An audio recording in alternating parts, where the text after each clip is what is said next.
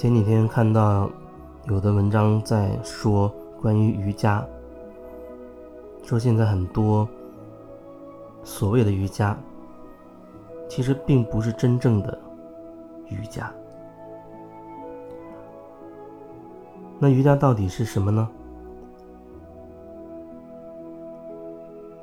对于我自己来说，我的理解就是。瑜伽，它相当于是一种状态吧，一种融合、合一之类的这样的状态。你也可以说，瑜伽的本身就是一种，就是生活，或者说，瑜伽就是生活的状态。但是瑜伽里可能会有一些具体的瑜伽的练习。然后，可能你每天会做一些瑜伽的练习，里面有会有一些体式、呼吸，针对你的物质身体，针对你的能量进行整合清理。瑜伽，它是一种生活的状态。一种比较拓展的生活的状态，或者说瑜伽，它是静心，或者说瑜伽是活在当下。不管怎么讲，对我来说差不多就是这一类的意思。可是可能在开始的时候，对于大多数人来说，你需要通过一些练习。甚至那个练习会有一些标准，然后你坚持做，做一段时间，甚至做很多年，慢慢的在这个过程当中去整合自己，整合自己，它绝对不仅仅是所谓的体育的运动、体育的锻炼，它远远超过那个东西，远远超过那个东西。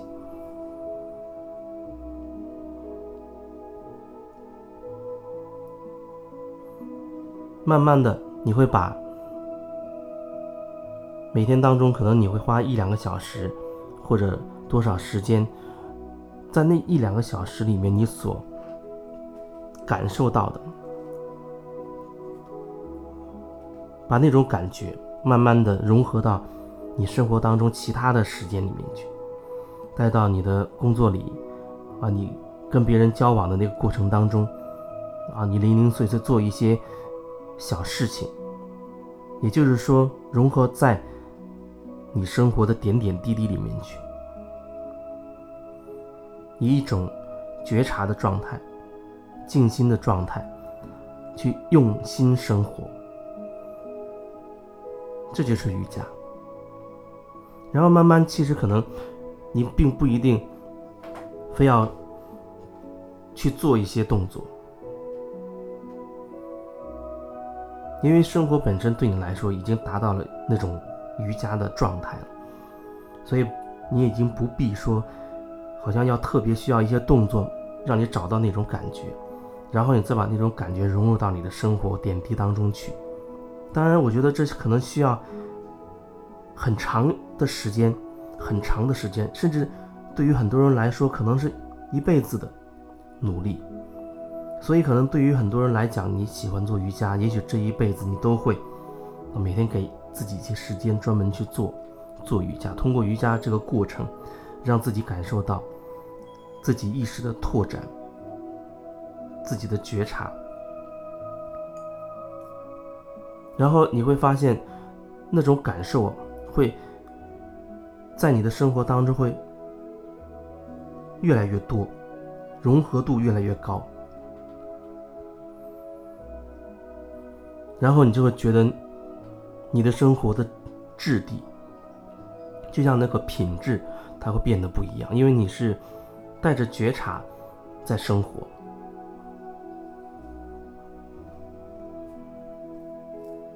瑜伽就是生活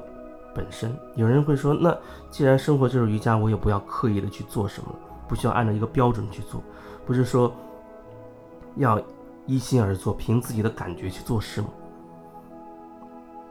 可是我要说，对于很多人来讲，在你可能根本不清楚到底什么是自己感觉的时候，在你还基本上都处在一种无名的无意识的状态生活的状态里，基本上是处在活在集体意识的那个状态里的时候。恐怕需要给你一些标准，啊，需要给你一些所谓的练习，让你去有点事可做，让你能够好像能够通过做一件事情，让你能够一点点从那个集体意识里面，从那个巨大的惯性里面一点点走出来，不然好像说你可以一心而活了，你就可理解为随心所欲了。那你还是处在一种无名的状态，无意识的在活着，好像一滩烂泥一样糊在地上一样。所以，对于很多人来说，必要的练习还是需要的。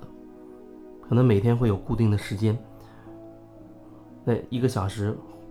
或者半个小时，或者两个小时，让你在那个时间里面，按照某一些标准去做。当然，我说按那个标准，对我来说，你会知道一个标准，那好像是你的一个方向，而不是说要勉强自己，刻意的要一定要达到那个标准，不是说你要强迫自己，一定要把身体扭曲到什么程度，不是那种刻意，而是你知道哦，有一个标准。对我来说，我所做的瑜伽。把呼吸和身体的一些简单的体式结合在一起，它不是说你非要一步到位的完成某一某一个看起来幅度比较大的这么一个体式，摆出那个姿势不是目的，让你内在的能量可以比较顺畅的流动，那才是比较重要的。所以虽然说会有一个标准。但那并不是说唯一绝对的东西，你可以按照那个方向去调整自己，自我调整自己，调到你认为觉得自己比较适当的一个状态，然后每天调整一点，每天调整一点，在这整个这个过程当中，你会觉得好像你始终朝着那个方向，因为你心中你知道好像有一个所谓的标准，当你。在过程当中，你觉得你散乱了，啊，意识跑出去了，不专注了。你要提醒自己哦，记得某一个标准，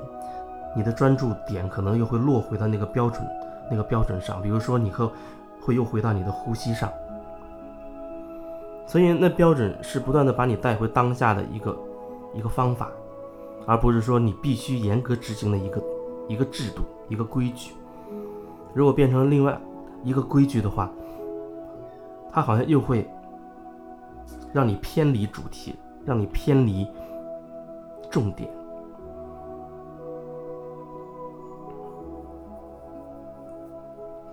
你不断的每天啊固定的时段